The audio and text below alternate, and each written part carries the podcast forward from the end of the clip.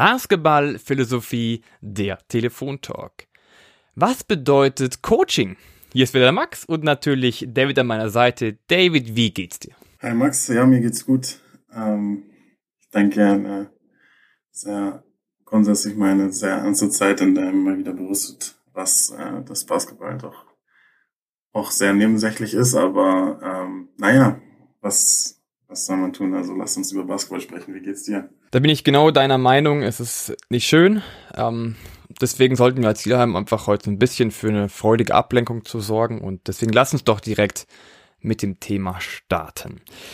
Ja, warum haben wir dieses Thema jetzt genommen? Was bedeutet Coaching? Es ging eigentlich so ein bisschen darum, dass ähm, wir in den Anfangsfolgen ja schon dieses Thema öfter mal hatten. Und ich persönlich, meine Meinung fürs Coaching etwas revidiert habe oder etwas erneuert habe. Aber bevor wir damit anfangen, noch erstmal die Frage an dich. Was bedeutet für dich den Coaching? Ja, ich denke eine sehr, sehr schwierige Frage oder ich denke eine Frage, auf die es keine, nicht eine Antwort gibt. Ähm, ich denke, Coaching kann so unterschiedlich aussehen ähm, und ähm, es gibt so viele verschiedene Wege, äh, die erfolgreich sein können und äh, umgekehrt auch sehr viele Wege, wie es wie Coaching nicht erfolgreich sein kann. Ähm, deswegen eine sehr schwierige Frage. Ich bin allgemein super gespannt, was du auch zu sagen hast zu, zu deiner persönlichen Entwicklung und zu deinen Meinungen und, und Einstellungen zu der, zu der ganzen Sache. Ähm, ja, ich denke natürlich einfach ein Thema, worüber man viel philosophieren kann. Äh, für mich persönlich ähm, ist dieses Thema einfach so ein Gedankenanstoß jetzt auch gewesen, wo ich ähm, einfach an gewisse, ich sage jetzt mal Inspirationen denke, die ich gerade so, die ich gerade so hab, in, in, in, die ich so gestoßen bin. Also ich bin aktuell dabei, äh, das Buch von Phil Jackson zu lesen, zum Beispiel, Eleven Rings, ähm, wo ich denke, wo die, der, der Spirit von diesem, von dem Thema, das wir heute haben, denke ich, sehr, sehr gut enthalten ist, äh, weil er dort eben auch zum Beispiel seine Sicht auf Coaching beschreibt und was Coaching, was daran wichtig ist. Ähm, und ich denke, da kann man definitiv einiges mitnehmen. Ähm, für mich war, was für mich da auch äh, rausgekommen ist und was, denke ich, auch super interessant ist, ist einfach, dass äh, für ihn zum Beispiel, weil, weil wenn wir jetzt, wenn wir, wenn wir jetzt das Thema Coaching haben, dann denke ich, denken äh, sehr viele Leute direkt eben an äh, an taktisches zum Beispiel, ja, oder an, äh, an Spielideen und äh, Plays und Coverages, Schemes etc. Äh, und ich meine, ich bin da natürlich auch einer davon, weil ich meine, das ist mein mein Hauptinteresse, mein Hauptfokus und das ist mein meine Sicht eben, die ich habe auf Coaches, weil das ist meine mein einfach meine ja meine Perspektive als Analyst, der sich dafür interessiert und aus der Ferne eben diese Dinge bewertet, ja. Aber das, was wichtig ist, ist, dass man nicht ähm, vergisst, dass das nur ein ganz, ganz kleiner Teil ähm, von Coaching ist und äh, es andere Teile gibt, die deutlich wichtiger auch sind. Ja, und äh, das ist einfach was, wo, was auch Phil Jackson zum Beispiel halt auch beschreibt, dass, dass einfach ähm, auch viele Coaches auch zu sehr eben auf das Taktische fokussiert sind. Ähm, und das zum Beispiel einfach durch eine Harmonie im Team, ja, durch ein, ein Team, was, wo, eine Kultur äh, geschaffen ist, äh, die, die alle unterschreiben, wo alle Spieler gerne miteinander arbeiten, wo die Coaches gerne mit den Spielern arbeiten und umgekehrt, wo einfach eine, ein Mannschaftsgefüge, ein gesundes Mannschaftsgefüge entsteht. Ähm, da entsteht vieles dann auch ganz frei. Also das, das Zusammenspiel funktioniert dann vielleicht auch ganz intuitiv oft. Und es braucht nicht für alles irgendwie eine äh, super ähm, einstudierte taktische Idee. Äh, und deswegen sind halt vielleicht andere Dinge vielleicht auch mal wichtiger im Coaching. Und das, das ist was, wo ich dann auch gespannt bin auf deine, auf deine Meinung dazu. Ähm, aber ja, das ist so jetzt mal das erste, erste, das erste, woran ich jetzt denke, weil das einfach auch immer was ist, woran ich mich selber erinnere. Ja, ähm, dass das einfach nur meine beschränkte Sicht ist, weil mh, hm, das eben mein Fachgebiet, meine Interessen, mein Interesse, meine Leidenschaft ist. man darf nicht vergessen, wie viele, wie viele verschiedene andere Aspekte es noch im Basketball gibt und wie viele andere Aspekte von Coaching ähm, in, in, in, in der Zusammenarbeit mit dem Team alles wichtig sind und äh, wie nebensächlich dann auch zum Beispiel die X's and O's auch sein können manchmal. Was nicht heißt, dass die X's and O's natürlich egal sind. Natürlich sind die auch wichtig, aber es ist eben einfach nur ein kleiner Teil und das darf man, das darf man nie vergessen und das ist einfach was, was äh, ich immer auch im Hinterkopf behalten will. Mhm, sehr gute Punkte. Was hast du denn gemeint von Phil Jackson? Was hast du da jetzt eben wirklich mitgenommen? Was waren so die Kernpunkte? Ähm, also ich bin noch nicht fertig mit dem Buch. Also ich bin gerade erst dabei, es zu lesen. Deswegen äh, kann ich da jetzt noch kein äh, großes Fazit sagen.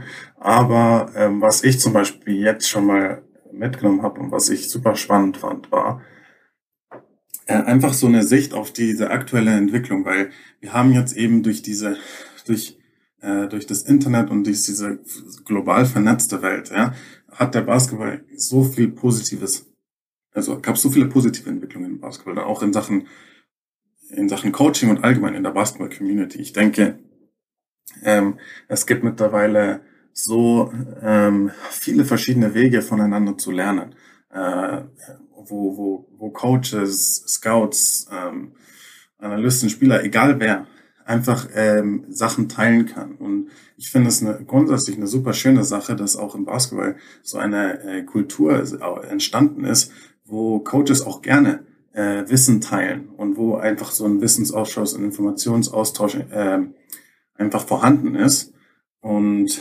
wo, wo, wo so ein Gefühl ist, wir können alle voneinander lernen und es gibt jetzt keinen Grund, das jetzt alles irgendwie zu verheimlichen und irgendwie ähm, ja dass alle irgendwie unabhängig voneinander in ihren, in Anführungsstrichen, Laboren sitzen und äh, geheim ihre Sachen äh, und Ideen und Methoden entwickeln, sondern dass das einfach so ein Geben und Nehmen ist. Das ist eigentlich eine super schöne Sache und es ist wichtig, dass wir alle voneinander lernen und dass wir uns weiterentwickeln gemeinsam. Aber was Phil Jackson zum Beispiel, zum Beispiel gesagt hat, war, ähm, dass in dieser Kultur oder durch diese ähm, äh, durch dieses Lernen von anderen, dass da auch eine gewisse Falle besteht oder eine Gefahr besteht für Coaches. Ja? Und dass manche Coaches den Fehler machen, dass sie ähm, sich zu sehr ähm, adaptieren wollen und dass sie zu, viel, zu sehr auf andere schauen und zu viel von anderen mitnehmen wollen, zu viel lernen wollen von de diesem Coach und diesem Coach und diesem Coach und den Methoden und das ähm, versuchen eben aufzunehmen. Und ich denke, dass da auch ein Mittelding sehr wichtig ist. Und der Grund ist, dass äh, ja, man muss sich immer auch selbst gewisserweise treu bleiben. Und ähm, man, äh, es ist auch wichtig, dass man alles, was man selber dann anwenden will, auch zu 100 Prozent versteht. Und es ist oft schwierig, wenn man eben ähm, über Sachen hört oder äh, zum Beispiel bei einer Hospitation vielleicht was mitbekommt, ja, was aber vielleicht sehr, sehr tiefgründig ist und was vielleicht super ähm, lange äh, von diesem anderen Coach entwickelt wurde und perfektioniert wurde, äh, das kann man dann vielleicht, auch wenn man vielleicht die Idee dahinter versteht, kann man nicht unbedingt sicher sein, okay, ich habe diese, diese äh, Methodik jetzt zu 100% verstanden. Wenn man das aber dann selber anwendet, äh, dann besteht einfach auch die Gefahr, dass man einfach ein bisschen seine eigene Identität verliert. Und äh, sobald man eben nicht zu 100% versteht und äh, dahinter ist, was man gerade tut, dann merken das erstens mal auch die Spieler. Äh, und ähm, ja, man verliert so ein bisschen die Handschrift und das kann einfach ein bisschen, ja, das kann das Mannschaftsgefüge einfach auch äh, äh, in gewisser Weise kaputt machen. Äh, und ich denke, dass es deswegen eben dieser, dieser, was wichtig ist für Coaches, ist, dass sie verstehen, okay, ich habe eine eigene Sicht auf Basketball, ich habe meine eigene Identität, die ich verfolgen will. Natürlich will ich nicht einfach nur starr meinen eigenen Ideen vertrauen und mich von der Außenwelt abschotten und das, was ich mir denke, ist komplett richtig so. Man muss auch sich öffnen, man muss neu sein für andere Inspirationen, äh, also bereit sein, auch sich inspirieren zu lassen, vielleicht auch mal sich weiterzuentwickeln, ähm, äh, neue Ideen und Ansätze auch vielleicht mal zuzulassen. Ähm, aber gleichzeitig darf man nie vergessen, wofür man eigentlich stehen will und man im Endeffekt muss man selbst vor der Mannschaft stehen und das eben verkaufen können äh, und das der Mannschaft ähm, ja glaubwürdig präsentieren können. Äh, und ich denke, wenn da halt gewisse Sachen oder auch gewisse Arten zu coachen, ja, wie gehe ich mit meinen Spielern in so einer, so einer Situation oder so einer Situation um, es ist was super wichtig ist, ist, dass man authentisch ist. Und nur wenn man halt vielleicht von einem anderen erfolgreichen Coach gelernt hat, wie die mit einer gewissen Situation umgehen, heißt das nicht, dass diese selbe ähm, ähm, Umgangsweise für mich als Coach funktioniert. Einfach weil ich ein anderer Mensch bin und weil ich vielleicht mit anderen Umgang mit Menschen habe. Und das merken die Spieler sofort, wenn man nicht authentisch ist und wenn das irgendwie fake rüberkommt oder wenn das auf, ja, wenn das einfach aufgesetzt wirkt. Und das kann sehr, sehr viel kaputt machen. Ich denke, das ist so ein bisschen so jetzt ein Aspekt, wie man als Coach, also der auch in dem Buch beschrieben ist, den ich super interessant fand und äh, den ich mir auch schwierig vorstelle. Jetzt, ich bin selbst ja kein Coach, aber habe zwar äh, schon Coaching-Erfahrungen auch gemacht, aber die liegen jetzt auch schon länger in der Vergangenheit. Aber ja, äh, ich stelle stell mir das selbst sehr schwierig vor, einfach da einfach diesen Mittelweg zu finden ähm, zwischen Weiterentwicklung und Zulassen auch von neuen Ideen, aber gleichzeitig eben diese Identität, die eigene Identität und Handschrift zu entwickeln, die, der man dann auch bis zu einem gewissen Grad auch treu bleiben sollte. Ich würde mir mal gerade sagen, du hast viele indirekte Fragen gestellt, ich glaube, die ich auch sogar beantworten kann. Das Lustige ist nämlich, es hört sich so ein bisschen nach dem Thema an, äh, dass ich auch in meinem Vortrag habe tatsächlich. Da geht es auch viel um Phil Jackson, da geht es auch um Leadership, um, um, bestimmte Arten von Führen. Und eigentlich ist es genau das Thema, was du gerade alles angesprochen hast. Ähm, vor allem, du hast gerade am Ende gemeint, ja, wie weit soll man sich öffnen? Was, was ist so wirklich die Aufgabe? Es ist sehr schwer zu handeln. Ähm, bevor ich mal ein bisschen auf diese Fragen eingehe, würde ich tatsächlich ein bisschen mal, mal zurückgehen zu der Frage, was bedeutet Coaching? Und ähm, wir hatten ja viele, viele Folgen schon schon wieder über ein Jahr her. Da ging es am Anfang um die wirklich viel um Taktik. Ganz, ganz viel um Taktik. Und ich gesagt, ja, wir brauchen die Taktik, die Spieler müssen einfach meine Taktik umsetzen und ja, ich brauche nur die Spieler, die meine Taktik umsetzen können und das, die müssen das machen und alles mögliche. Also ich war auch sehr, sehr im Fokus Taktik. Wenn ich aber so ein bisschen aus meinen Erfahrungen gelernt habe, was zum Beispiel bei meiner letzten Mannschaft so war, wo ich gedacht habe, hey, meine Vision ist doch cool, warum regen sich da ein paar Spieler auf? Verstehe ich überhaupt nicht. Oder ähm, dann nicht Probleme, warum? Und tatsächlich würde ich mal sagen, seitdem ich jetzt so wirklich auch das Individualcoaching ein bisschen mehr für mich entdeckt habe, ist es eine ganz andere Richtung. Ich rede trotzdem vom Head Coach, aber so die Herangehensweise. Ich, ich würde sagen, wenn man sagt, Coaching geht an sich, sagen wir mal, du bist Head Coach, um zwei Hauptpunkte erstmal. Es geht um die Spieler und alles, was dazugehört, um die Menschen und es geht trotzdem aber auch noch um den sportlichen Erfolg. Das sind so die ersten, die zwei Grundbausteine, die die wichtigsten sind als Coach. Wenn du deine Spiele nicht erreichst, wirst du ein Problem haben. Wenn du aber Sport, keinen sportlichen Erfolg hast, wirst du auch nicht lange Trainer bleiben. Deswegen ist beides wichtig. Aber wichtigerer Teil ist wirklich so für mich die Spieler, das Team, alles mal rum, die größte Aufgabe ist ja wirklich ein Team zu formen. Ja, das ist eine gute Teamchemie da, eine gute Teamkultur. Wie du auch schon gesagt hast, dass Leute untereinander Informationen teilen, dass sie Lust haben, miteinander zu arbeiten. Und ich würde das tatsächlich nochmal so in zwei verschiedene Spalten bringen. Tatsächlich, es geht jetzt um die Spieler. Ja? Coach, Coachen, Coaching, Beziehung zu Spielern. Lange war es für meine Sicht so, hey, ein Coach gibt was vor, die Spieler müssen es machen und fertig. Also praktisch, es ist übertrieben gesagt, das ist, der Coach ist halt der Boss, die Spieler müssen surren und los geht's. Ähm, ich finde mittlerweile, wenn du Erfolg haben willst, wenn du Lust hast, haben willst, mit deiner Mannschaft zu arbeiten, sollte die Version sich ein bisschen drehen. Äh, genauso wie du mit Phil Jackson erwähnt hast, geht es trotzdem darum, dass du als Trainer genau das vorzeigst, wie du gerade gesagt hast, was du selber A kannst und B, von was du überzeugt bist. Also was ist deine Version? Und genauso wie du auch gesagt hast, ist es sehr wichtig natürlich von außen viel zu Erfahrung mitzunehmen, viel davon zu lernen. Aber jetzt ist die Frage halt, ja, es ist schön, dass es meine Version ist, aber was hat das jetzt mit den Spielern zu tun? Meine Version, meine Taktik, alles, was ich mitbringe, ist nur dafür da, Spielern eine gewisse Sicherheit zu geben. Das können im Spiel Automatismen sein, das können Systeme sein, was aber zu viel ist, weil dann geht es wirklich nur um die Taktik. Aber am Ende es geht darum, dass ein Spieler einen Rahmen hat, eine Sicherheit hat, um gut zu sein oder zu wissen, okay, hier geht es lang. Das ist praktisch Orientierung, Sicherheit. Der zweite Part ist aber viel, viel wichtiger, finde ich. dass man das Spiel aus der Spielerperspektive sieht. Das heißt, ich als Coach habe zwar natürlich die Aufgabe zu sorgen, dass wir Erfolg haben, aber es geht nicht darum, dass ich Coach vorgebe und Spieler machen müssen, sondern man dreht die Perspektive. Wenn du wirklich nämlich die, die Definition von Coaching dir anschaust, heißt Coaching eine Hilfe zur Selbsthilfe am Ende des Tages. Also es geht darum, ein Coach zeigt etwas, gibt etwas vor, gibt Methoden vor, damit sich aber ein Spieler oder ein, in dem Fall auch Klient, es gibt ja auch andere Sparten, wo Coaching wichtig ist, sich selbst entwickeln kann. Das heißt, es ist nicht das Wichtige, dass nur ein Spieler das macht, was ein Coach will, sondern es, man dreht es ein bisschen und sagt, hey, die Spieler müssen sich entwickeln können. Und jetzt ist die Frage, okay, wie? Das heißt, ich möchte einem Spieler die maximale Weiterentwicklung ermöglichen. Ich gebe ihm einen Rahmen, ich gebe ihm Sicherheit, aber er soll praktisch sich entwickeln können. Und ich würde sagen, ihm schnelle Entscheidungen zu ermöglichen oder Entscheidungen zu ermöglichen. Der Spieler ist an sich der, derjenige, der das Spiel aus der Zwei-Augen-Perspektive gewinnt. Und da muss du aus jeder anderen Perspektive sehen. Auch wenn wir, wenn wir fünf auf dem Spielfeld haben, haben wir zehn Augen. Aber das Spiel, dass es jemandem klar wird, ist nur derjenige, nur derjenige, der es selber ist, die zwei Augen. Diejenigen entscheiden oder verstehen das Spiel. Wenn ich am Ball bin, habe ich verschiedene Entscheidungen.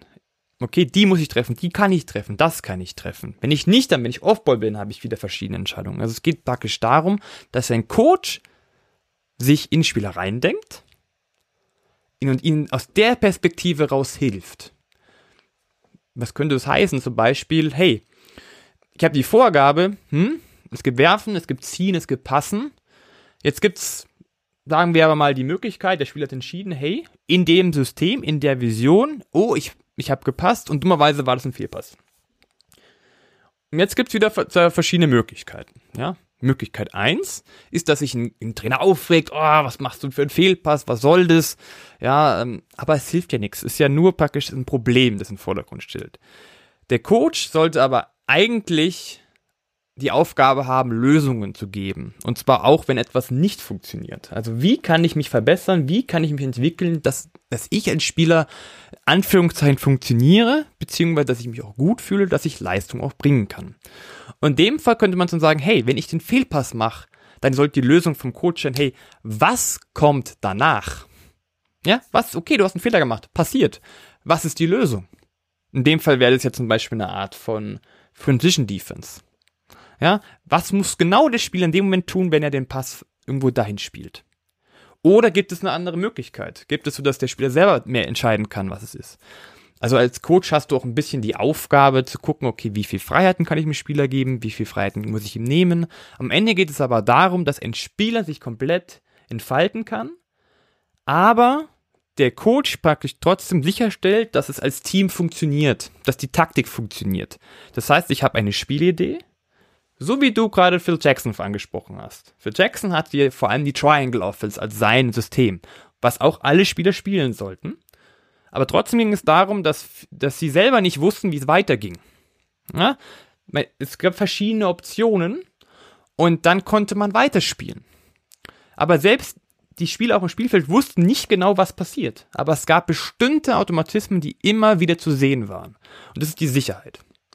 Das heißt, ich würde sagen, Coaching bedeutet, für Spieler da zu sein, die Perspektive zu ändern, Spielern zu helfen, sich zu entwickeln, ein Team zu helfen, gut zu werden, ein Team die Möglichkeit zu geben, als Team Spiele zu gewinnen und eine wahnsinnig gute Kultur zu entwickeln, wo jeder Lust hat, weiterzukommen, aber auch einen guten Rahmen hat, wo es möglich ist. Ja, also du sprichst auf jeden Fall sehr gute Punkte an. Ich denke, da würde ich eigentlich auch, äh, das würde ich auch so, so unterschreiben. Ich denke, äh, die Rolle des Coaches hat sich in letzter Zeit auch einfach gewandelt. Ähm, das haben wir auch schon mal angesprochen gehabt. Also so diese Rolle, wie du gesagt hast, der Coach ist irgendwie der Boss und die Spieler müssen sich da dann anpassen. Ähm, das ist alles, das ist veraltet. Ja, und man hat einfach verstanden, dass ähm, ja, das Basketball im Endeffekt ist ein Spiel, was von Spielern gespielt wird. Und deswegen sind halt auch, äh, ja, stehen auch die Spieler im Vordergrund. Und das, der Coach eigentlich nicht. Ja, und natürlich hat der Coach eine wichtige Rolle. Ähm, aber der Coach sollte halt auch eben verstehen, ähm, ähm, wo, wo eben, was seine Rolle ist und was, äh, ja, wo auch die Grenzen sind. Ja, und wo, äh, wo man auch vielleicht Freiheiten dann ähm, oder äh, Kontrolle abgeben muss, in welchen, welchen Situationen. Und das sieht man jetzt aktuell mehr und mehr natürlich, dass das passiert, äh, dass die Spieler mehr Verantwortung tragen. Äh, und das ist auch gut so, wie du auch sagst. Also die Spieler sind die auf dem Feld und die, denen muss man dann eben Lösungen an die Hand geben, Werkzeuge an die Hand geben äh, und die Spieler halt so entwickeln, dass sie auch äh, vorbereitet sind für diese Situationen und dann eben äh, korrekt äh, das Spiel lesen können, korrekte Entscheidungen treffen können, korrekt zusammenspielen können, so dass äh, im Endeffekt ein Gefüge entsteht äh, und und und das ähm, ja die die Chemie auf dem Feld auch passt und so stellt sich dann eben auch der der Erfolg dann auch ein, den den man eben sich wünscht. Also das äh, würde ich auf jeden Fall auch ähm, würde ich auf jeden Fall auch sagen. Ich denke, dass äh, ja äh, dass dass einfach die moderne ähm, moderne Art des Coachings äh, oder die moder moderne Sicht auf Coaching ist und dass ja äh, man eben dann irgendwie so ein bisschen auch ein Mittelding finden muss. Äh, das wäre jetzt was, was ich auch noch dazu irgendwie sagen würde. Zwischen man versucht einfach irgendwie den Spielern ähm, ja als ein Unterstützer für die Spieler zu sein, aber gleichzeitig ähm, heißt das eben auch, dass man auch den Spielern dann auch mal Grenzen aufzeigen muss. Also dieser Teil von Coaching, der darf dann halt auch nicht vergessen werden. Ähm, einfach weil äh, es manchmal auch aus, wir haben viel über die, du hast jetzt auch über die Perspektive der Spieler gesprochen, die man verstehen muss als Coach, das ist zu 100 Prozent richtig. Hm, aber gleichzeitig müssen auch zum Beispiel die Spieler die, die Perspektive des Coaches verstehen. Und die Spieler müssen auch verstehen, dass es gewisse Situationen gibt, in denen äh, der Coach ihnen halt vielleicht auch helfen kann, ähm, wenn äh, in, in, in Formen, die sie erstmal vielleicht nicht verstehen können. Ähm, einfach weil der Coach auch eine andere Perspektive nochmal hat. Äh, und das heißt, man, man äh, muss als Coach äh, definitiv die Spieler verstehen, aber gleichzeitig muss man eben auch äh, verstehen, wann man sich durchsetzen muss und wann man halt auch mal, äh, mal klar sagen muss, äh, so und so und so müssen wir eben das machen. Und das und das geht vielleicht eben nicht. Ähm, und es ist immer, es ist so, es ist immer ein Geben und Nehmen, denke ich. Wenn man einfach als Team, das ist egal, ob das jetzt Basketball ist oder was anderes, wenn man zusammenarbeiten will, kann es eben nicht diese totale Freiheit geben. Das ist auch noch die Frage, was ist Freiheit überhaupt? Ja, und Freiheit bedeutet dann eben halt auch nicht, ja, äh, die Spieler können irgendwie machen, was sie wollen. Und das ist ja auch das, was du auch gesagt hast, auch mit Phil Jackson zum Beispiel. Ja, es ist nicht alles irgendwie vorgegeben. Und, und, aber gleichzeitig gibt es eben einfach auch diese zum Beispiel Automatismen, an denen halt nicht gerüttelt wird. Ja, und da, wo es dann keine, in der, in, streng genommen keine Freiheit gibt, sondern wo es, wo es dann eben auch Regeln gibt, an die sich gehalten werden muss. Einfach nur, weil nur so eben ähm, auch effektiv zusammengearbeitet werden kann. Äh, weil nur so man sich auch aufeinander verlassen kann. Ähm, das ist, denke ich, halt wichtig. Und da, dazu gehört halt dann eben auch, den Spielern halt dann auch mal zu sagen, was sie vielleicht dann in manchen Situationen vielleicht auch mal nicht hören wollen. Ja, und gleichzeitig ähm, heißt es aber auch, dass man den Spielern zuhören muss und dann halt auch vielleicht mal äh, verstehen muss, wenn dass, dass die Spieler vielleicht dann auch eine bessere Sicht auf eine gewisse Situation haben, weil sie diejenigen sind, die auf dem Spielfeld sind. Also deswegen ist es halt auch, denke ich, so schwierig, ein guter Coach zu sein, weil man eben immer verstehen muss, was gerade passiert, wann man vielleicht einen Schritt zurücknehmen sollte und wann man vielleicht aber auch eingreifen muss und einfach auch mal in, in Anführungsstrichen Machtwort sprechen muss, um, um einfach zu gewährleisten, dass, dass, dass die gesamte Mannschaft so gut wie möglich zusammenarbeitet und eben an einem Strang zieht und man dann eben die richtigen Lösungen für verschiedene Situationen findet, die eben auftreten. Genauso wie du es gerade gesagt hast. Also mir fällt da sofort wieder ein ein Beispiel ein, was wir bei Bayern hatten. Der, unsere damalige Jugendkoordinator hat immer gesagt, wir haben eine Art Autobahn. Ja? Also wir haben ein paar verschiedene Spuren, darauf dürfen wir alles machen, also sogar wir als, als Coaches sogar. Und aber man darf halt keine Ausfahrt nehmen. Und so ist es ja auch praktisch bei diesen Automatismen. Es gibt einfach die Vision, diese grundsätzliche Taktik, die man durchsetzen muss. Ja, also die ein Spieler einfach befolgen muss. Feierabend. Ja, aber genauso wichtig ist es halt auch, dass eben der Coach dem Spieler viele verschiedene Möglichkeiten gibt, dass der A sich entwickeln kann und B, was auch extrem wichtig ist, sich wohlfühlt, dass er überhaupt seine Leistung bringen kann. Und das ist genau, was du auch gesagt hast. Es geht darum, Disziplin einzufordern. Das habe ich gemeint mit diesen Sicherheit geben, diesen Rahmen geben. Ja, also da, ihr dürft so weit, könnt ihr machen, aber weiter geht's nicht. Und wenn ihr denkt, okay, es muss jetzt drüber gehen, dann muss ich auch mal was sagen hier. Ja, dann, dann läuft es auch mal ein bisschen anders. Dann wird die Stimmung auch mal vielleicht mal kurz geknickt. Aber auf der anderen Seite ist es immer wichtig, dass aber die Spieler verstehen, warum etwas passiert. Ja, warum machen wir das? Warum machen wir jenes? Was ist der Hintergrund davon? Ja, und dann heißt es nicht, dass wir als, als Spieler mit dem Trainer jetzt grundsätzlich über die komplette Vision diskutieren muss, weil das wird am Ende wenig Sinn machen, weil der Coach dahinter steht. Also ich würde auch geben, hinter meiner Vision stehen. Dafür gebe ich aber auch den Spielern die Freiheiten. Aber was trotzdem wichtig ist, dass die Spieler verstehen, außer Diskutieren, dann mal kurz stoppen, aber sobald sie wirklich eine Frage haben oder etwas falsch machen, finde ich persönlich ist es wichtig, dass sie nicht, dass man nicht immer nur sagt, hey, mach das, mach das, mach das, sondern zu fragen, hey, war das gerade richtig? War das gerade die richtige Entscheidung? Hättest du nicht das machen können? Also mal die Perspektive ändern, dass der Spieler nicht nur wieder dieses, dieses Schreien bekommt, okay, du musst jetzt das und das machen, sondern einfach mal die Frage, hey, äh, ist das so richtig, was du gemacht hast? Und dass die Spieler danach denken, hey, warte mal, stimmt. Er hat eigentlich recht, ich könnte ja auch dahin passen oder hey, ich hätte auch vielleicht dahin laufen müssen. Unser Automatismen sagen ja das und das. Ist natürlich eine Sache fürs Training, ja. Da hat man mehr Zeit. Im Spiel, das ist wieder der Part, Sicherstellung sportlichen Erfolgs, da geht es um kurze Kommandos, dass wir da auch wirklich Leistungen bekommen, also wirklich, dass das Team da funktioniert. Da muss es am Ende des Tages im Spiel muss es funktionieren und im Training gibt es einfach die Zeit, sich noch zu entwickeln, aber das Training ist halt dafür da, dass man im Spiel die Leistung bringen kann. Und wenn man aber dann praktisch einem Spieler auch direkte Kommandos gibt und auch mal ein bisschen unfreundlicher, also ein bisschen lauter, verstehen die Spieler das. Dann wird den Spielern klar, hey, er will uns nur helfen, dass wir heute die Leistung bringen, aber wir wissen, dass wir im Training wieder nicht, dass wir jetzt Larifari alles machen, aber dass wir wieder mehr Fragen stellen dürfen, dass wir verstehen dürfen, dass wir auch mal Fehler machen dürfen. Das ist vielleicht noch so, so ein nächster Punkt. Es ist wichtig, dass ein Coach einfach auch Fehler zulässt, weil nur derjenige, der Fehler macht, ja, der wird verstehen, okay, das war ein Fehler und wird es auch daran praktisch entwickeln. Wenn du aber praktisch nie einen Fehler machen darfst, wirst du niemals mutig spielen, sondern immer sehr ängstlich. Oh, ich darf keinen Fehler machen. Ja, dann lasse ich es einfach mal weg. Ach nee, dann laufe ich mal nicht dahin. Oder ach nee, ich passe auch nicht. Ah, oh, werfen und tue ich jetzt recht nicht, weil es könnte ja falsch sein. Sondern dass man einfach heute auch viel mehr Fehler zulässt. Dass man nochmal einen Punkt mehr für Freiheit gibt. Nur wenn man halt dann die Fehler zu oft macht. Ja, oder wenn es ein Fehler ist, wo man sagt, hey, das ist kein Fehler mehr, das ist ein klarer Verstoß gegen unsere Richtlinien, da muss es einfach doch mal dazwischen gefunkt werden zu sagen, hey, so geht's nicht. Ja, aber alles andere ist es halt wichtig, eine gute Kombination hinzubekommen, genauso wie du es gesagt hast. Ja, das ist ein super wichtiger Punkt, den du sagst.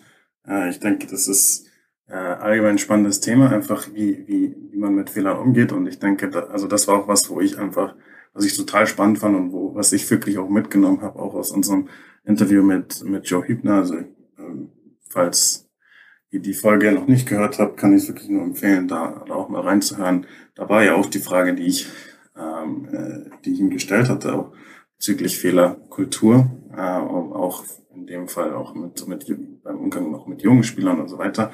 Und ich fand es einfach super spannend, was er ja auch gesagt hat, dass sie unterscheiden eben zwischen Fehlern und Fehlverhalten. Äh, das finde ich eine super, ähm, eine super Unterscheidung einfach. Weil was du jetzt auch eben angesprochen hast, wenn sich jemand einfach weigert, ja, wenn sich jemand irgendwie, äh, wie du auch zum Beispiel sagst, es gibt irgendwie einen Turnover und dann ähm, bleibt der Spieler vorne stehen und läuft nicht zurück in die Defense, sondern fängt an, mit dem Schiedsrichter zu, zu diskutieren. Ja, äh, Sowas ist halt ein Fehlverhalten und das ist inakzeptabel. Und dann ist es, das gehört halt dann auch nicht irgendwie zur Fehlerkultur. Wenn jetzt aber ähm, ähm, ja der Spieler einfach einen, einen äh, falschen Read macht auf den Verkehrt und dann eben einfach das Ganze in einem Turnover resultiert, äh, dann ist das halt äh, was, was im Basketball passieren kann. Ja? Und wie du auch sagst, das ist wichtig, dass halt dann auch, also das, Fehler werden passieren. Äh, auf, den, auf dem Spielfeld. Das ist, äh, Menschen sind nicht perfekt und Basketball ist kein äh, perfektes Spiel. Äh, und das ist, was man auch, was, was dann ein Trainer dann auch verstehen muss und wie man dann auch den richtigen Umgang finden muss. Solange eben die Spieler sich an die Grundprinzipien halten, die eben für alle gelten und diese Grundregeln, ja. Und ähm, ich denke, wenn dann nach, wenn das Verhalten grundsätzlich richtig ist, nur die Aktion ist falsch, wie, dann sprechen wir eben einfach von einem Fehler. Ja, und äh, damit muss man dann eben den richtigen Umgang finden. Und ich denke, das ist was, wovon auch Coaches einfach dann profitieren. Weil äh, wenn eben diese Kultur äh, herrscht, ja, wo Spieler für Fehler einfach rund gemacht werden, ja, und wo erstens mal, du hast es schon angesprochen, kann das einfach zu einer Situation führen, dass äh, äh, die Spieler allge allgemein zögerlicher werden, ja, und Angst vor Fehlern haben und so deswegen halt einfach ähm, dann auch nicht die richtigen Entscheidungen mehr treffen auf dem Basketballfeld, ja. Vielleicht zögern sie äh, zu werfen. Sie zögern vielleicht diesen Pass zu spielen, auch wenn es vielleicht der richtige Read wäre, aber einfach nur, weil sie denken, vielleicht geht hier irgendwas schief. Und Basketball ist einfach ein Spiel, das wei äh, weißt du ja selber, es ist, äh, man muss äh, Entscheidungen in Sekundenbruchteilen treffen.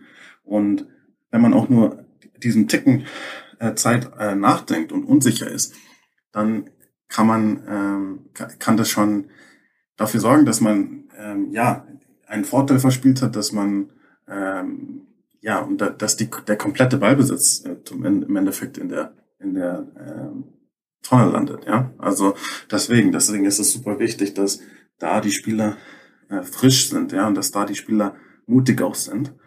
Ähm, das, das ist super, denke ich, super wichtig. Und warum ich halt auch gesagt habe, Coaches können davon profitieren, ist, Coaches sind auch Menschen, ja. Und ähm, ich denke, dass einfach äh, so, wenn Spieler das Gefühl haben, okay, ich werde hier für jeden kleinsten Scheiß in Anführungsstrichen jetzt fertig gemacht hier und runter gemacht und für jeden kleinsten Fehler auf die Bank gesetzt, dann entsteht da einfach so eine ähm, Mentalität auch, ja, der kann mich mal, ja, und ähm, dann, wenn dann der Coach einen Fehler macht, was natürlich passieren wird, weil irgendwie, wie gesagt, Coaches sind auch nur Menschen und Coaches machen auch Fehler, dann kann man sich nicht auf großes Verständnis verlassen von der Mannschaft, ja. Und das ähm, kann dann einfach auch alles kaputt machen. Wenn man aber gleichzeitig, wenn aber äh, die Spieler, äh, wenn da ein gesunder Umgang mit Fehlern herrscht und die Spieler wissen, okay, äh, der Coach ist, ist fair und bewertet das auch, fair und kann, zeigt auch Verständnis für gewisse Situationen ähm, und ähm, es gibt irgendwie klare Regeln und äh, da gibt's, das ist alles super klar kommuniziert und es ist alles fair, dann kann man sich eben auch darauf verlassen, dass wenn der Coach mal einen Fehler macht, dass sich dann auch die, ähm, dass dann auch die Spieler den Coach im Schutz nehmen, umgekehrt. Und so entsteht dann ein gesundes Miteinander und ein, ein Zusammenarbeiten. Deswegen ähm, kann man irgendwie einfach nicht als Coach erwarten, ja, ich ähm, arbeite jetzt mit den Spielern, sondern es muss auch umgekehrt sein. Die Spieler müssen auch mit dem Coach arbeiten können. Und das passiert eben nur, wenn man da auch einfach den richtigen Umgang mit Fehlern findet. Ich denke, das ist ein super wichtiger Punkt, den du da, den du da gebracht hast. Ähm, was mich auch noch interessieren würde, wäre jetzt auf deine Person bezogen, einfach weil du gesagt hast, du hast dich jetzt auch in letzter Zeit entwickelt ne? und äh, du hast ja auch schon anklingen lassen, so dass dein Fokus ja auch in der Vergangenheit mehr noch auf dem taktischen war und dass du es vielleicht ein bisschen anders siehst. Aber ähm, ich würde dich jetzt auch mal so ein bisschen konkreter fragen. Was ist dann, äh, was würdest du jetzt groß oder was, was denkst du, würdest du anders machen? Also sage ich jetzt mal, ähm, weil, weil für mich halt schon auch mal so dein Eindruck war, so okay, du hast, also ich, ich weiß, du vertrittst auch eine klare Spielidee und eine klare Idee, auch wie Basketball gespielt werden sollte. Und das ist, denke ich, auch deine Handschrift und das ist ja auch wichtig, das haben wir ja auch gesagt. Ähm, aber wie würde sich jetzt dann zum Beispiel jetzt dein Umgang ähm, vielleicht unterscheiden, wenn du jetzt eine neue Mannschaft übernimmst, äh, verglichen mit äh, jetzt vielleicht de, deiner letzten Station. Also kannst du das auch ein bisschen so konkreter sagen oder ist es eher sowas, was, was noch in, in, in einem Entwicklungsprozess ist bei dir? Nee, ich kann es sogar eigentlich relativ sehr, sehr, sehr genau sagen. Ähm, man kann wirklich mal den Anfang nehmen. Also praktisch letzte Mal, als ich eine, eine Mannschaft übernommen habe, wenn ich jetzt wieder eine neue Mannschaft übernehmen würde. Letzte Mal, als ich eine Mannschaft übernommen habe, habe ich gut mich vorgestellt, auch gesagt, ihr, ihr seid sehr, sehr wichtig, aber habe dann vor allem angefangen, wie die Taktik funktioniert. Ja, also gesagt, so wollen wir spielen, das wollen wir machen. Ich habe mir gedacht, hey, die Spieler wollen, wollen wissen, was wir hier tun, äh, wo wir hinwollen, ist auch wichtig, ja. Aber ich habe ihm praktisch meine, meine, komplette Taktik von oben bis runter praktisch komplett gleich gesagt und dann muss der Kopf gebrannt haben. äh, werde ich natürlich immer noch ein bisschen tun müssen, weil ich sage, das ist ja diese Sicherheit. Ich, ich will praktisch, dass die Spieler immer noch wissen, okay, wie wollen wir spielen, was ist die Spielidee, aber das knapper zusammengefasst und die sollen es mehr im Training herausfinden. Aber vor allem geht es auch darum, dass ich viel mehr darauf eingehe, auf die Spieler. Also praktisch, hey, ihr habt die Entscheidungen und praktisch, welche sind die nächsten Schritte. Also es geht darum, dass man nach und nach aus, deren, aus, dem, aus der Spielerperspektive praktisch immer erklärt, was der nächste Schritt ist. Wenn ich zum Beispiel gesagt habe, hey, ähm, vorher, als wir den Pass gespielt haben, das war leider ein Turnover, ja, weil da leider eine Hand dazwischen war. Könnt, könnte man jetzt sagen, man rattert jetzt die ganze Spielidee runter und sagt, hu, jetzt kommt Transition-Verhalten und dann musst du das machen und das machen.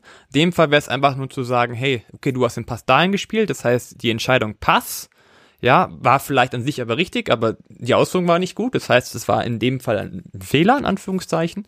Okay, dann geh den Ball hinterher, dann sind wir jetzt alle in dem Thema Gegenpressing, zum Beispiel. Also die Kommunikation ändert sich. Sie ist nicht mehr dieses flache, so machen wir es, sondern sie ist praktisch aus, mehr, viel mehr aus Spielersicht. Punkt eins. Ähm, Punkt zwei ist tatsächlich, dass sich ähm, eine Ansprache vor dem Training, also wenn wir jetzt in jedem Training sind, auch komplett ändert. Äh, ich sag nicht mehr, hey, heute machen wir das, das und das, sondern vielleicht fange ich fünf Minuten weiter früher an und frage, hey Leute, erstens, was beschäftigt euch heute? Was habt ihr für eine Herausforderung? Weil dass ich viel mehr frage, was sie gerade beschäftigt, ja, was im Training vielleicht letztes Mal nicht funktioniert hat, ja, was, was wir besser machen müssen. Also praktisch, dass man ihre Bedürfnisse viel mehr in den Raum stellt, dass man viel mehr fragt, okay, das habe ich nicht verstanden, das habe ich nicht verstanden.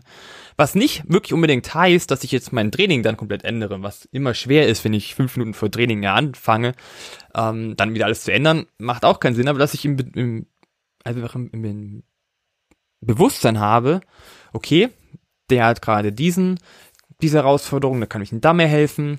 Okay, der möchte, ist da, hat ein bisschen Trouble, okay, da muss ich ihm da mehr helfen. Aber auch einfach viel mehr die Spieler zu verstehen. Und dann geht es da, darum, wieder das klassische Training sich anzugucken.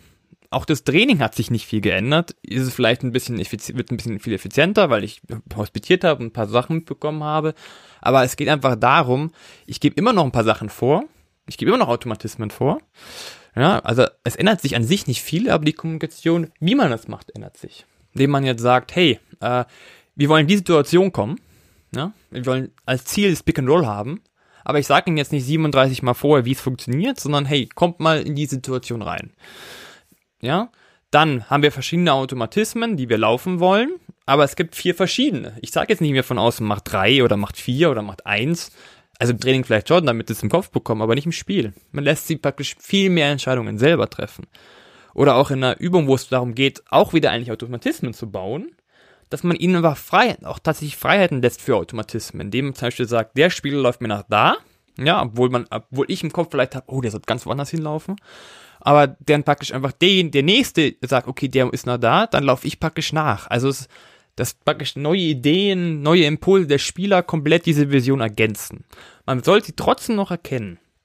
Und relativ bei, einfaches Beispiel, ich habe zum, sagen wir mal, ich habe einen bestimmten Raum, wo sich eine bestimmte Art von Sp Anzahl von Spielern aufhalten sollen. Und das habe ich im Kopf. Aber man, vielleicht haben die Spieler aber eine Idee, wie man diesen Raum aber durch ganz andere Laufwege zum Beispiel oder durch ganz andere Passideen auch wieder befüllt. Aber wo ich gar nicht drauf gekommen wäre, was aber sogar unsere Automatismen sogar hergeben, als also passt.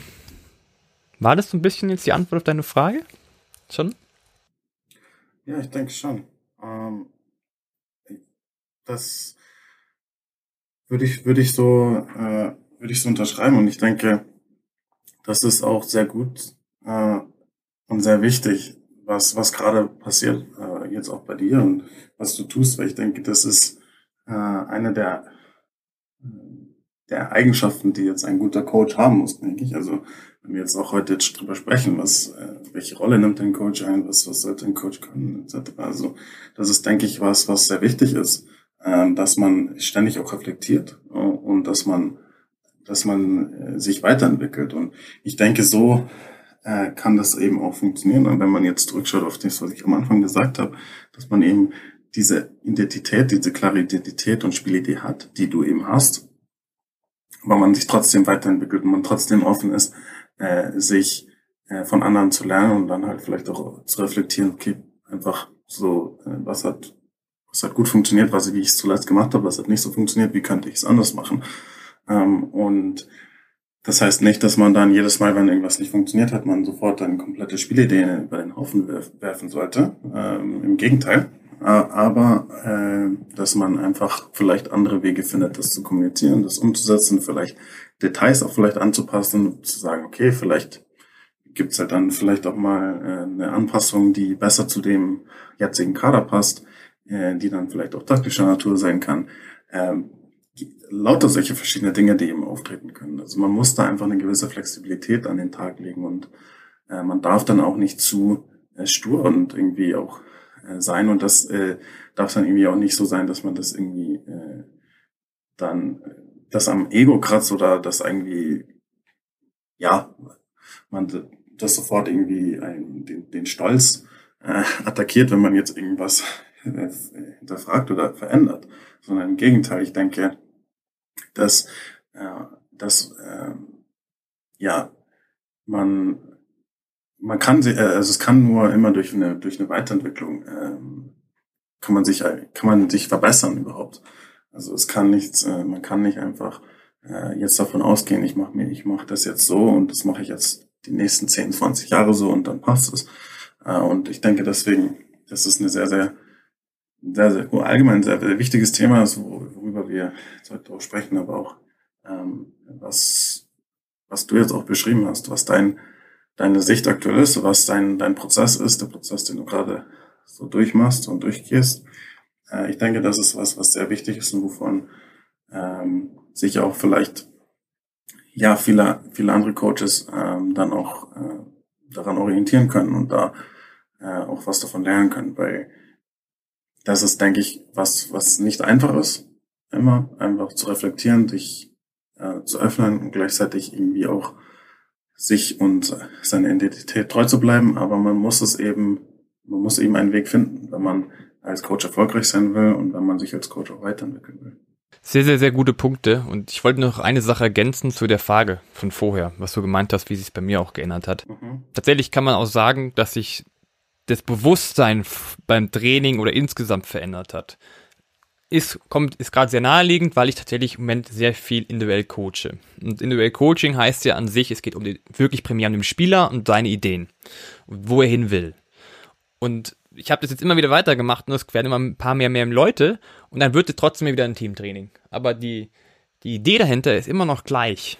Ja, dass es um den Spieler geht. Also es geht immer darum, okay, an sich ist das ganze Training ein Individualtraining mit vielen Leuten, die aber dann zusammen harmonieren sollen und nicht mehr, ich habe meine Spielidee und so muss das aussehen, genau so muss ich das sehen, sondern okay, der Spieler hat den Wunsch, den Wunsch, den Wunsch, er hat diese Idee, er hat diese Stärken und das ist das Bewusstsein, wo ich es hinlenke. Also es geht mir einfach, es geht primär um die Spieler, dass die selber funktionieren und dann praktisch aber noch als Team funktionieren und dass man insgesamt aber so auch eine Kultur schafft, wo man tatsächlich, wo jeder auf Augenhöhe ist. Und das ist vielleicht sogar das Wichtigste, was ich gelernt habe. Ist wahrscheinlich aber auch ein Punkt, was viele andere haben, was vor allem viele junge Führungskräfte oder Trainer haben. Man hat halt selber so, wenn man jünger ist, so das Denken, boah, ich bin jetzt erst, keine Ahnung, 26, 25 und ich habe Spiele, die sind sogar älter als ich. Ich muss jetzt ganz besonders auftreten und ich muss jetzt sagen, es muss genauso laufen, dass ich ganz besonders viel Disziplin einfordere. Und das ist der Hintergedanke zu sagen, hey, dann wird schon funktionieren, dann werden sie sich akzeptieren, weil du ja so der, die harte Nuss bist, die da alles vorgibt, die alles durchzieht. Aber wahrscheinlich genau das das Gegenteil. Es geht einfach darum zu sagen, hey, an sich ist das Wichtigste, sich als Coach einfach zu akzeptieren, zu wissen, okay, das kann ich, das kann ich nicht, das möchte ich, das möchte ich nicht, das ist meine Idee, das ist eine andere Idee, aber halt wichtig, dass es darum geht, einfach offen zu sein für die Spieler und die Spieler zu entwickeln und gleichzeitig aber halt diesen Rahmen zu geben, ja, trotzdem zu sagen, hey, es geht hier bis hierhin und nicht weiter, aber immer so, dass ein Spieler Bock hat, zu einem Drinnen zu gehen, dass ein Spieler Bock hat, in ein Stadion zu gehen, ein Spiel zu spielen, dass ein Spieler Bock hat, alles zu geben und vor allem, dass ein Spieler auch Bock hat, seine Mitspieler anzufordern, wenn er gerade nicht spielt. Das ist nämlich die nächste Aufgabe als Coach. Es ist extremst wichtig, einfach zu vermitteln, dass jeder wirklich ein wichtiges, eine wichtige Rolle spielt im Team. Auch wenn du nur Platz 14 bist und gar nicht im Kader stehst, muss dem Spieler klar gemacht werden, dass er trotzdem wichtig ist, dass er trotzdem eine wichtige Komponente für den Erfolg ist. Und deswegen ist es extrem wichtig, viel mit den Spielern zu kommunizieren. Ja, das natürlich auch das vor dem Training, dann aber auch nach dem Training, aber sich einfach viel für seine Spieler zu interessieren. Wichtiger ist nur dabei, ein Punkt noch, man muss so die gleiche Grundhaltung haben. Wenn halt wirklich der eine halt will, will praktisch überhaupt nichts erreichen, ihm ist alles wurscht und der andere oder das Team möchte wieder was erreichen, ist es was anderes. Ja, dann passt nicht zusammen. Das ist auch okay. Aber insgesamt geht es darum, dass, dass man einfach klar macht, und das ist, vor allem macht er in Jürgen Klopp besonders im, im Fußball, dass einfach jeder weiß, dass er ein ganz, ganz wichtiger Teil ist bei etwas, dass, dass er seine Mitspieler unterstützt, dass er äh, seinen sich selbst unterstützt, dass er seinen Trainer unterstützt, dass, dass er praktisch dafür sorgt, dass auch die Zuschauer Bock an dem Spiel haben. Und dafür muss aber auch der Coach sorgen, dass der Spieler dieses Bewusstsein hat, dass er sehr wichtig ist. Und dass er sogar selber fast schon sagt, das ist natürlich schwierig, vor allem bei Stars, aber sagt, okay, ich kann jetzt nicht spielen. Jetzt sollte lieber der spielen, weil in dem Spiel ist es besser, dass der spielt. Und ich sehe, der ist ähm, für diese Situation besser geeignet, aber ich weiß, ich bekomme meine Chance, sobald ich praktisch derjenige bin, der seine Fähigkeiten dafür einbringen kann. Ja, ich denke, es war ähm, absolut korrekt, was du sagst und äh, würde ich auch alles so, würde ich auch alles so unterschreiben. Das heißt, wie würdest du jetzt nochmal Coaching kurz zusammenfassen für dich? Schwierig.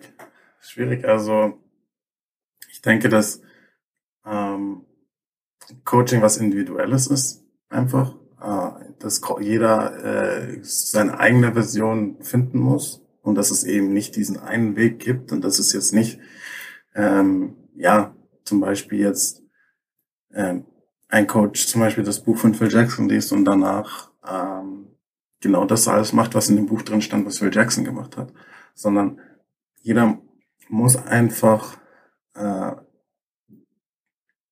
dann vielleicht aus dem, jeder zieht aus dem Buch halt vielleicht dann was anderes raus.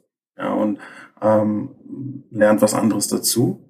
Und im Endeffekt ist aber ähm, wichtig, dass jeder Coach seinen eigenen Weg findet, der zu einem selbst auch gut passt, bei dem man authentisch ist äh, und wie man ähm, ja wie man am besten einfach äh, mit, de mit den eigenen Spielern äh, zusammenarbeiten kann, weil was nie aus den Augen verlo äh, verloren werden kann, ist einfach, dass ja Mensch, Menschen unterschiedlich ticken und dass äh, es auch einen Unterschied macht, ob ich jetzt wie Phil Jackson irgendwie äh, Scottie Pippen, Michael Jordan und Kobe Bryant coache oder ob ich jetzt zum Beispiel ähm, ein NBL-Coach bin.